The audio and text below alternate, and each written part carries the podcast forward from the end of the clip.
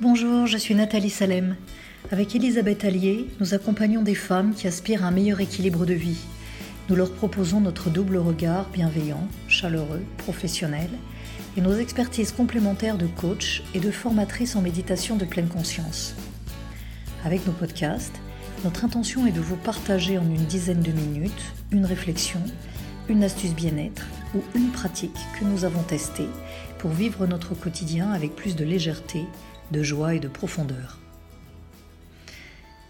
Pendant les mois de confinement, avec les déplacements réduits, le séjour prolongé chez moi, qu'est-ce que les liens amicaux m'ont été précieux, même à distance?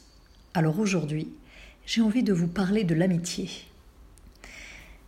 Du plus loin que je me souvienne, dès l'enfance, j'ai eu la chance d'être entourée d'amis dans le bien, selon une expression du philosophe et auteur que j'affectionne tout particulièrement, Alexandre Jolienne. Une amie dans le bien. Quelle jolie expression, n'est-ce pas? C'est-à-dire une amie avec qui l'on se sent en confiance, avec qui on développe une relation sincère d'indulgence et de bienveillance, d'acceptation. Un proverbe québécois définit très poétiquement l'amitié comme étant l'amour en habit de semaine, et j'adore cette expression. Accepter mon amie telle qu'elle est, ce n'est pas toujours simple. Nous sommes toutes différentes. Et j'ai pu, je peux parfois encore me sentir agacée par un propos, une attitude d'une de mes amies. Signe que je suis alors rattrapée par le jugement ou par l'ego. Bien sûr, cet, cet agacement fugace s'envole vite au regard de l'amitié qui nous unit et des qualités de ce que j'aime de mon amie. Mais cela révèle aussi combien accepter l'autre telle qu'elle est, inconditionnellement, ne va pas toujours de soi. Peut-être parce que pour accepter l'autre telle qu'elle est, faut-il que je m'accepte moi, telle que je suis, avec mes propres failles, défaillances, vulnérabilités, sans me juger ni me comparer. Il y a bien longtemps que je me considère comme une femme en chemin, simplement en chemin. Ce chemin peut me paraître facile, fleuri, agréable à vivre quand tout va bien.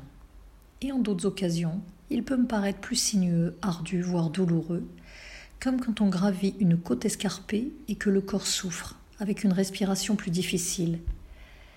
J'ai cette impression-là quand il m'arrive de ne pas être satisfaite de moi-même. Dans ces moments-là, quand je me sens plus vulnérable, la petite voix acide de mon censeur intérieur peut venir me tourmenter. Comment, en dépit de ton métier de coach, d'animatrice, de formatrice, comment tu en es seulement là? Je m'efforce alors de me dire Eh bien oui, j'en suis seulement là, aujourd'hui, parce que je suis une femme en chemin, avec ses failles, ses limites, mais aussi sa puissance, sa lumière. Et cette conception de la vie m'aide beaucoup. Cet autre qui est mon ami est sur son chemin également, avec ses failles, ses limites. Et c'est juste ainsi. Être là simplement, à écouter une amie quand elle est dans la peine, à partager ses rires quand elle est dans la joie, à lui renvoyer en miroir toute ma fierté quand elle a réussi quelque chose qui lui était difficile, à me réjouir quand ce qu'elle vit la rend heureuse. L'amitié se nourrit et se renforce au fil des moments partagés, des rires et des fous rires, de l'humour, de la complicité. Les douleurs, les tristesses partagées s'allègent quand elles sont partagées par une amie dans le bien. L'écrivain Tar Benjeloun a écrit L'amitié ne rend pas le, malheur plus léger, mais en se faisant présence et dévouement, elle permet d'en partager le poids et ouvre les portes de l'apaisement. Je trouve que c'est très joliment dit. Régulièrement, des femmes que nous accompagnons avec Elisabeth nous confient combien elles souffrent de ne pas avoir d'amis sincères dans leur vie, d'amis dans le bien. Alors je dédie ce podcast à ces femmes-là. Et voilà ce que j'ai envie de leur dire. Je crois que par loyauté, par habitude, par confort aussi, on peut céder à la facilité d'entretenir des relations qui n'apportent plus ni joie, ni satisfaction. Et le pire, c'est quand par peur de blesser, de décevoir, d'être jugé aussi, on déguise la personne que l'on est pour tenter de coller à l'image que l'autre se fait de nous, ou plutôt de l'image que l'on imagine que l'autre se fait de nous. Peut-on alors parler d'amitié? Si cela vous parle, je vous encourage à tomber le masque en vous montrant vrai, c'est-à-dire en parlant de vous-même sans faux semblant, en osant aussi Parlez de cette relation que vous avez ensemble et qui ne vous satisfait pas ou plus. Sans jugement, sans critique, en évitant bien entendu les tuer ou tu n'es pas, ce qui peut être destructeur, mais plutôt en privilégiant les je suis, j'aspire à. Parler vrai, c'est offrir à son interlocutrice un cadeau précieux, celui de lui donner l'opportunité de parler vrai, sincèrement à son tour. Et peut-être cela pourra-t-il ouvrir de nouvelles perspectives amicales dans votre relation, avec la joie de renouer de manière plus authentique, plus profonde avec votre ami. Et peut-être que ceci ne sera pas possible sous le poids des habitudes, de l'ego qui prend le dessus, ou plus simplement de vos chemins de vie qui se sont trop éloignés l'une de l'autre, ou pour toute autre raison. Peut-être serez-vous alors surprise de constater que votre tristesse, votre douleur, sont adoucis par un sentiment de soulagement de ne plus avoir à jouer un rôle, par la satisfaction aussi d'être intègre vis-à-vis de vous-même en vous écoutant et en vous respectant dans vos convictions.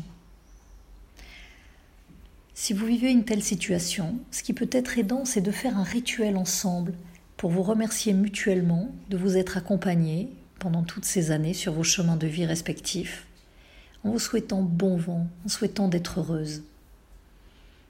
Et enfin, mon invitation, c'est d'ouvrir dans votre cœur un espace suffisamment grand pour accueillir les amis dans le bien, qui sont peut-être déjà là dans votre vie, sans que vous leur ayez prêté suffisamment d'attention.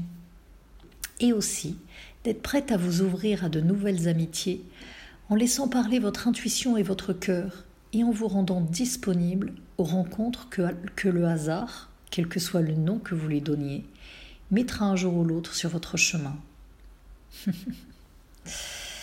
je crois que les rencontres de femmes inspirantes que j'ai faites tout au long de ma vie, je crois que l'amitié m'a aidé à grandir, à devenir la femme que je suis aujourd'hui. Et pour terminer ce podcast, j'ai envie de vous offrir un beau texte de Alexandre Jolienne, un texte qui s'intitule très justement Un ami dans le bien, que vous trouverez sur Internet en tapant Un ami dans le bien de Alexandre Jolienne. C'est un article qui date de mars-avril 2012. Nous arrivons à la fin de ce podcast. N'hésitez pas à partager sur notre page Facebook Elisabeth et Nathalie ou à la fin de l'article Faire fleurir l'amitié sur la page articles et podcasts de notre site vos commentaires, vos réflexions, vos espoirs aussi sur l'amitié. Nous aurons plaisir à vous lire et cela pour inspirer d'autres femmes qui nous écoutent ou qui nous lisent. Bonne journée